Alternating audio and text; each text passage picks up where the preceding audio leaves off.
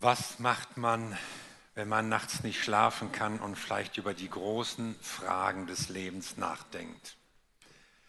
Nikodemus suchte sich einen Gesprächspartner.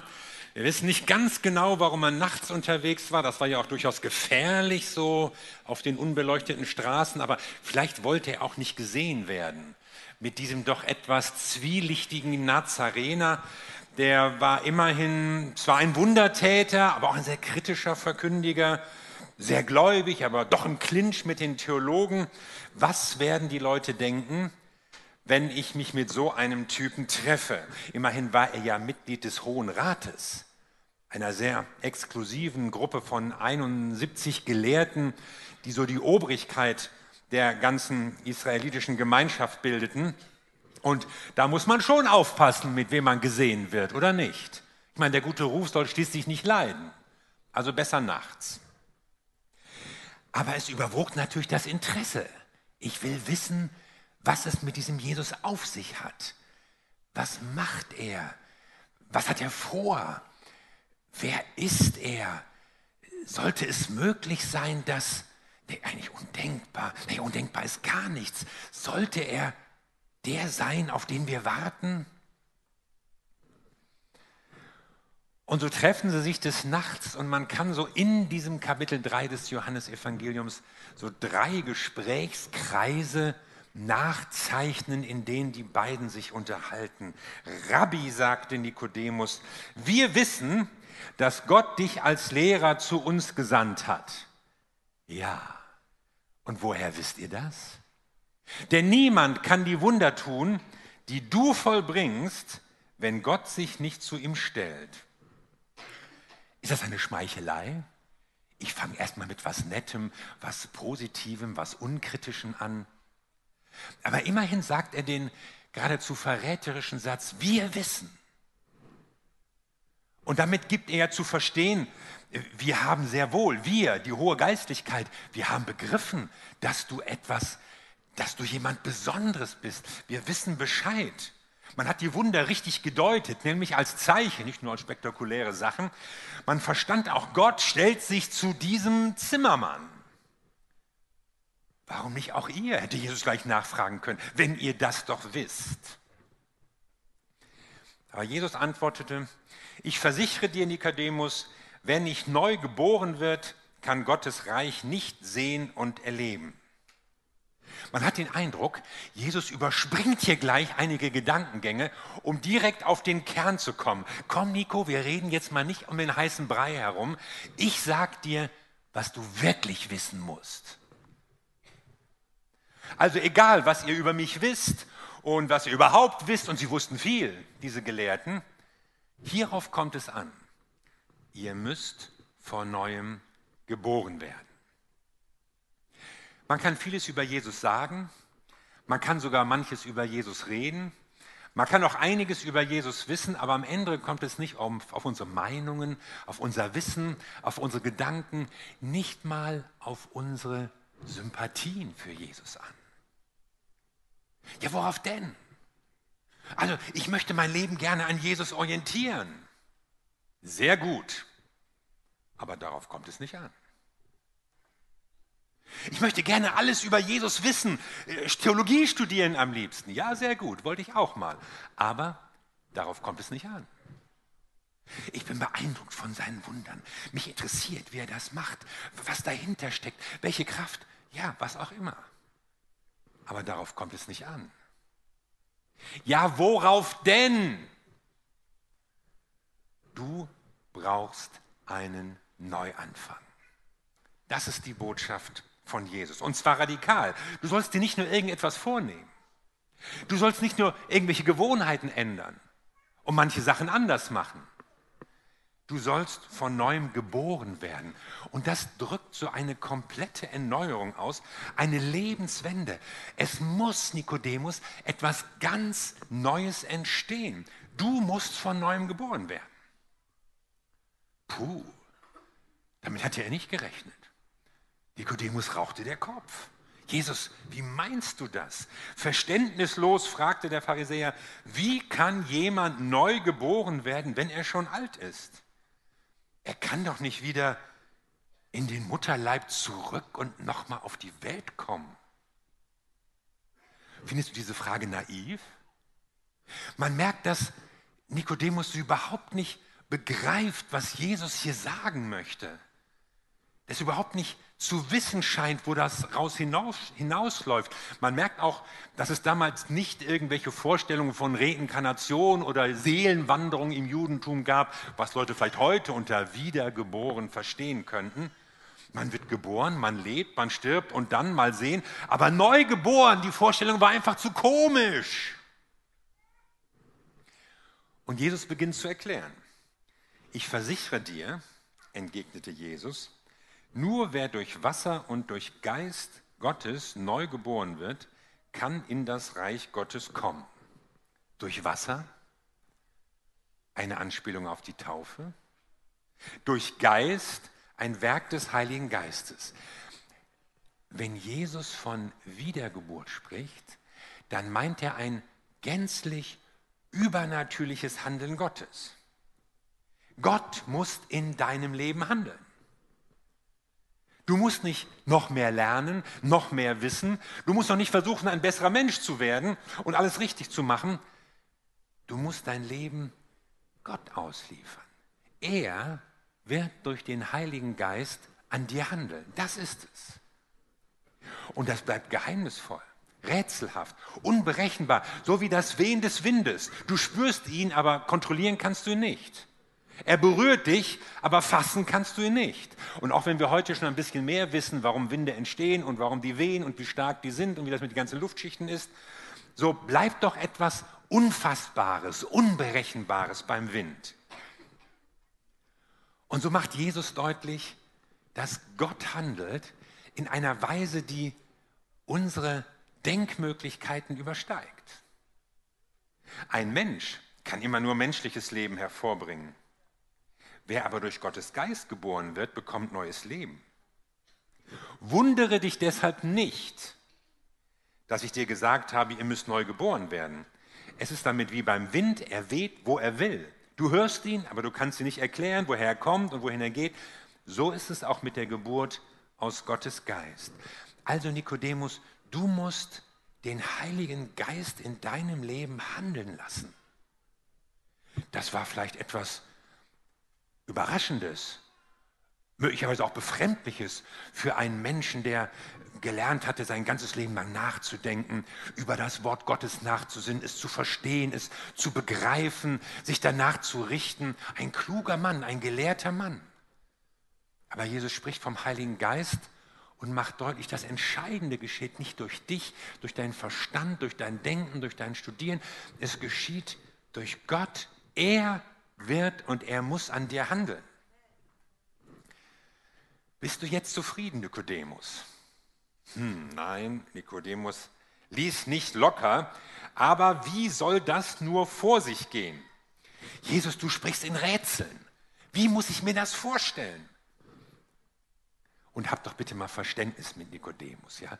Also wenn man sowas hört, dann zum ersten Mal Wiedergeburt und so, da, also ich kann verstehen, dass er da Fragen hat und mehr wissen will und dass ihm das vor, komisch vorkommt. Aber Jesus ist anscheinend nicht so verständnisvoll, der liebe Herr Jesus, und sagt, du bist ein anerkannter Gelehrter in Israel und verstehst das nicht? Eine kleine Ohrfeige für den guten Nikodemus. Ich habe mal gehört, es gäbe keine dummen Fragen, aber offenbar ist Jesus mit der Frage nicht ganz zufrieden. Offensichtlich ist Jesus der Auffassung, Nikodemus hätte es, wenn nicht wissen, aber zumindest doch begreifen, einordnen können, wenn Jesus darüber redet, ja, verstehen, was Jesus sagt. Worauf spielt Jesus denn an?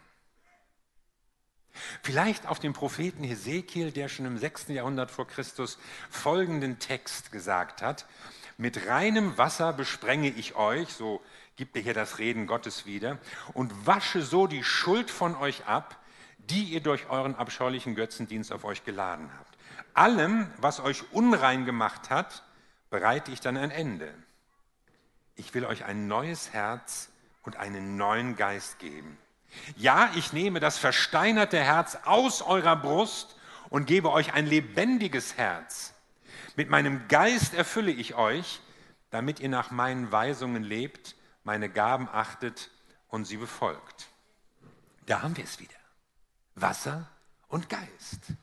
Reinigung von Schuld und Sünde durch das Wasser, Erneuerung des Herzens durch den Geist Gottes.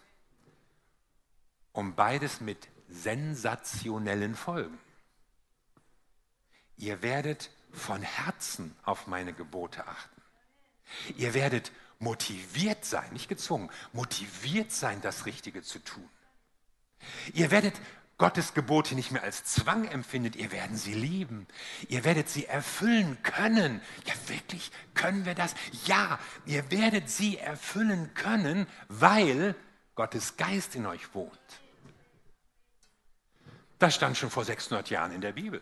Schon mal gelesen, Nikodemus? Äh, ja, schon. Ja, jetzt wo du es sagst, kommt mir nicht ganz unbekannt vor. Ich frage mich, was wir alles entdecken würden, wenn wir mehr in der Bibel lesen.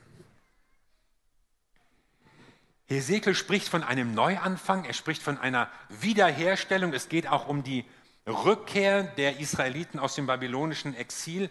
Er spricht von einer zukünftigen Zeit, in der die Beziehung Gottes zu den Menschen, und zwar zu allen Menschen, nicht nur zum Volk Israel, auf eine ganz neue Grundlage gestellt werden wird von einer Zeit, in der ein neuer Bund geschlossen werden wird. Und dieser Bund basiert nicht auf unseren Fähigkeiten, auch nicht auf unserem Gehorsam, nicht mal auf unserem Glauben, sondern auf den Zusagen Gottes, auf den Fähigkeiten Gottes, auf seinen Heiligen Geist, der in den Menschen wohnt. Deshalb werdet ihr den Bund erfüllen können. Hast du das schon mal gelesen, Nikodemus? Ja, doch. Vielleicht war ihm das nicht klar. Zu weit weg? Zu schön, um wahr zu sein? Zu fantastisch? Und Jesus redet noch ein bisschen weiter, auch so ein paar kritische Bemerkungen über den Unglauben von Nikodemus, der Pharisäer, des Hohen Rates, der jüdischen Obrigkeit. Und dann kommt er zu dem Satz, der die Welt verändert hat. So sehr hat Gott die Welt geliebt, dass er seinen einzigen Sohn gab, damit jeder, der an ihn glaubt, nicht verloren geht, sondern ewiges Leben hat. Wenn dich jemand fragt, worum es im Christentum geht, dann fang bloß nicht an zu erzählen, ja, da muss man das machen und das darf man nicht mehr machen, sondern erkläre ihm diesen Satz. Wenn jemand wissen will, was Christen glauben, dann kannst du ihm diese Worte aufschlüsseln. Wenn jemand Neugier zeigt, warum wir Christen so begeistert sind von Gott und von Jesus, dann kannst du ihm diese Wahrheiten erläutern. Und Jesus hat Nikodemus bis jetzt klar gemacht, erstens, du brauchst eine Neugeburt, zweitens, du musst den Heiligen Geist in deinem Leben handeln lassen und jetzt nimmt er ihn noch einige Schritte mit. Vier Schritte sind es in diesem Vers, was passieren muss. Und er zeigt ihm, Gott liebt die Welt, den Kosmos. Gott liebt nicht nur Israel, er liebt nicht nur die Guten, nicht nur die Freundlichen, nicht nur die Braven, sondern er liebt die Welt. Und das dürfte für selbst einen Gelehrten wie Nikodemus und seine Konsorten eher neu gewesen sein. Die Welt ist Gott wichtig. Die Menschen. Du bist ihm wichtig. Gott ist an dir interessiert. Oh, kein Mensch interessiert sich, wie es mir geht. Vielleicht. Aber einer interessiert sich.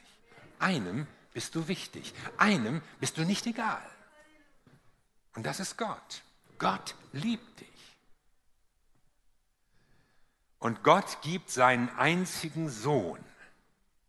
Also, dass Gott einen Retter schickt, dass ein Gesalbter kommen würde, das war nichts Neues für die Juden.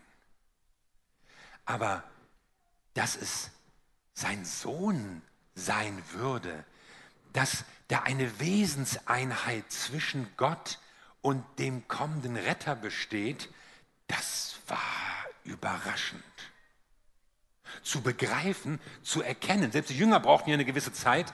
In Jesus begegnet uns Gott selbst. Das ist nicht nur ein Prophet, der vieles drauf hat. Das ist nicht nur ein Wundertäter, der ganz besondere Salbung empfangen hat. Das ist nicht nur ein Bote mit außergewöhnlichen Talenten. In Jesus begegnet uns Gott selbst, der Ewige in Menschengestalt. Dann heißt das ja auch, Gott selbst gibt sich für uns hin. Ja, genau. Gott gibt sich hin in seinem Sohn und dafür steht das Kreuz. Für Gott, der sich selbst hingibt. So groß ist die Sünde, dass Gott selbst handeln musste. So groß ist die Schuld, dass nur er selbst sie tilgen konnte. Aber so groß ist auch die Liebe, dass Gott nicht davor zurückschreckt. Das Kreuz, eigentlich ein Zeichen des Gerichts, eine Erinnerung an unsere Verlorenheit, wird damit auch zu einem Symbol der Liebe Gottes. Und dann, Nikodemus, gibt es ewiges Leben statt Verlorenheit. Jeder Mensch hat zwei Möglichkeiten. Es gibt einmal Verlorenheit, getrennt von Gott, abgeschnitten vom Leben und von dem, der es gibt. Und es gibt ewiges Leben. Und das ist ein Qualitätsbegriff.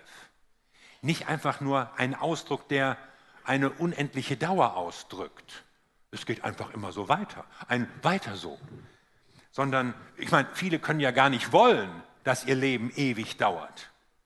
Zu schlimm sind die Schmerzen, zu qualvoll die Krankheit, zu grausam der Überlebenskampf, zu unerträglich die Einsamkeit, zu verletzend der Hass anderer Leute, zu verpfuscht das ganze Leben. Ich will einfach nicht mehr. Das ewig?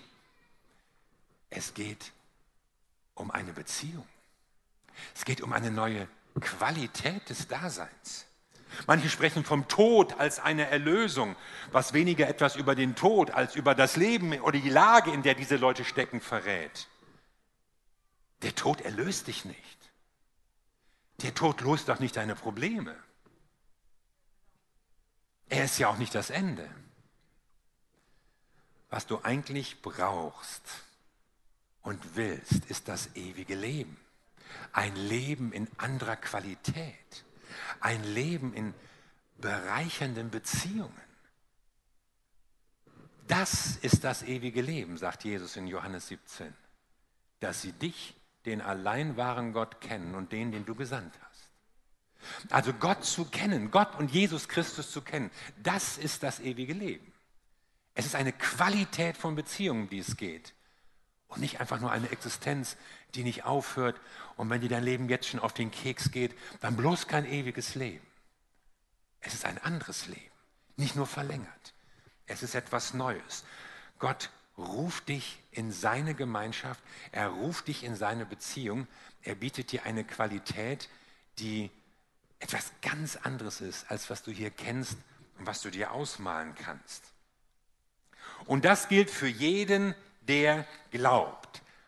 Das ist der Schritt, wie man an dieses ewige Leben kommt. Glauben. Und Glauben an Jesus heißt nicht nur so seine Existenz für gegeben halten oder irgendwie seine Historizität anerkennen, sein Gutsein, seine Vorbildlichkeit, sondern Vertrauen. Ihm dein Leben anvertrauen, das ist gemeint. Auch das Böse, das Verkehrte bereuen, umkehren, dem Leben eine neue Richtung geben. Das heißt Glauben an Jesus. Kein selbstbestimmtes, autonomes, Leben mehr ohne Gott zu führen. Ich weiß schon, was ich mache und I did it my way und so, sondern ich gehöre Jesus. Und das ist die Botschaft, die Jesus hier sagt. Du musst an Jesus, deinen Retter, glauben. Und jetzt kommt ein interessanter Abschluss. Gott hat nämlich, wir sind inzwischen Vers 17, Gott hat nämlich seinen Sohn nicht zu den Menschen gesandt, um über sie Gericht zu halten, sondern um sie zu retten. Aha, Gott will also retten. Wer sein eigenes Leben hingibt, wer sich an ein Kreuz annageln lässt, der ist ja nicht insgeheim froh, wenn er die Leute bestrafen kann, wie manche sich Gott vorstellen. Der will natürlich, dass sich das Opfer gelohnt hat. Der will natürlich unbedingt, dass die Leute jetzt an ihn glauben und ihn annehmen und sich retten lassen. Auf jeden Fall. Allerdings, wenn Jesus sagt, er sei gekommen, um zu retten, dann heißt es ja nicht, dass jeder automatisch gerettet wird. Er wird gerettet durch Gott, aber es ist von Glauben die Rede. Annehmen musst du es. Du musst das Geschenk der Rettung, das Jesus dir anbietet, annehmen und ihn in dein Leben hineinlassen. Und deshalb erklärt Jesus nochmal, wie es sich mit Rettung und Gericht verhält. Wer an ihn glaubt, der wird nicht verurteilt. Ja, okay. Und was ist mit den anderen, wollen wir natürlich neugierig wissen. Wer aber nicht an ihn glaubt, der wird verurteilt. Nein, so steht es da eben nicht. Sondern wer nicht an ihn glaubt, über den ist das Urteil schon gesprochen, denn er weigert sich, Gottes einzigem Sohn zu vertrauen. Also über den ist das Urteil gesprochen, und zwar durch seine eigene Entscheidung. Nicht Gott fällt das Urteil, du selbst. Du weigerst dich, Gottes einzigem Sohn zu vertrauen. Das heißt, gezwungen wird ja niemand. Aber man kann sich selbst ausschließen von der Gemeinschaft mit Gott und damit auch von dem Leben mit Gott. Und das tust du, niemand sonst. Niemand sonst ist dafür verantwortlich. Nicht deine Eltern, nicht deine Lehrer, nicht dein Trainer und schon gar nicht Gott. Aber hoffentlich passiert es ja eben nicht, sondern Jesus sagt ja, er ist gekommen, um die Menschen zur Rettung zu bringen. Hast du vielleicht auch schon mal nachts nicht schlafen können und über das Leben nachgedacht? Hast du vielleicht auch schon mal darüber diskutiert, Fragen gestellt, nachgehakt? Redest du vielleicht manchmal auch so um den heißen Brei herum, wenn es um die wichtigen Entscheidungen in deinem Leben geht? Auch so mit Jesus. Ja, Jesus, du bist ein hervorragender Lehrer. Jesus, du bist ein tolles Vorbild. Oh, wenn alle so wären, wäre super. Ich finde Jesus richtig toll. Die großartigen Dinge, die er getan hat, mehr davon. Dann fällt dir Jesus vielleicht auch mal ins Wort und sagt, stopp mal. Ich sag dir, was du wirklich brauchst. Du brauchst einen Neuanfang. Du brauchst eine Neugeburt. Du brauchst eine Beziehung zu Jesus Christus. Und nicht nur irgendwelches Wissen über ihn. Fragst du dich vielleicht auch, wie kann das aussehen? Wiedergeburt, Neuanfang, Rettung. Dann sagt dir Jesus, glaube an mich, vertraue mir. Lass mich in deinem Leben der Herr sein. Kannst du dir das vielleicht auch gar nicht vorstellen, wie das so alles ist und wie das werden soll, wie diese Veränderung des Herzens und von innen passieren soll, wie diese Lebenswende für dich möglich ist? Ja, kannst du dir vielleicht gar nicht vorstellen, dass Gott, der Ewige, der Allmächtige, sich für dich interessiert? Dann lass doch diesen Vers nochmal auf dich wirken. Wenn Jesus sagt, so sehr hat Gott die Welt geliebt dass er seinen einzigen Sohn gab. Du gehörst zur Welt, oder nicht? Damit bist du geliebt von Gott. Und er gab seinen Sohn, damit jeder, und jeder sind nicht die anderen, jeder bist immer auch du, der an ihn glaubt, nicht verloren geht. Das will Gott nicht, sondern ewiges Leben hat. Vertraue Jesus dein Leben an. und geh immer wieder einen Schritt neu mit ihm, hinter ihm her. Wenn du diese Entscheidung schon mal gefällt hast, dann kannst du auch wachsen in deiner Liebe, in deiner Beziehung zu Jesus Christus. Und wenn du sie noch nie getroffen hast, dann kannst du sagen, ja Jesus, das glaube ich. Ich vertraue dir mein Leben an. Ich will dieses ewige Leben, das in der Gemeinschaft mit dir liegt, haben. Amen. Lass uns zusammen beten.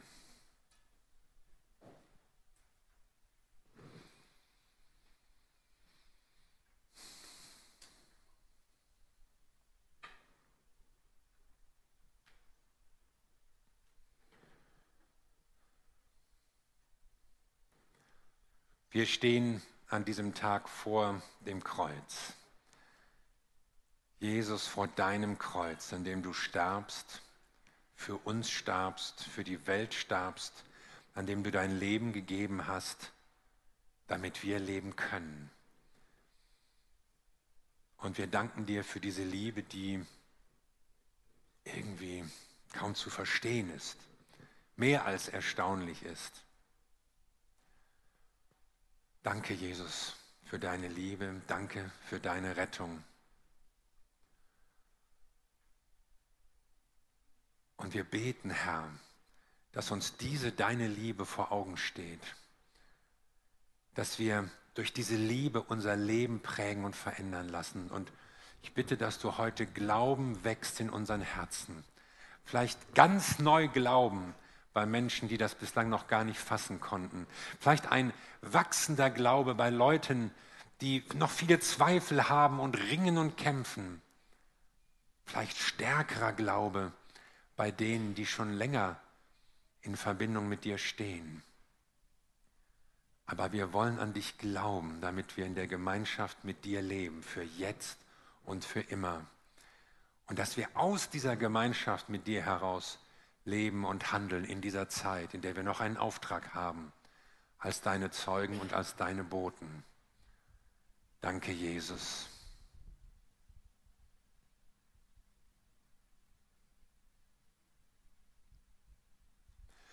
Und du kannst dir jetzt einfach mal vorstellen, du seist Nikodemus und redest mit Jesus, hast das hier gehört Und was würdest du ihm antworten?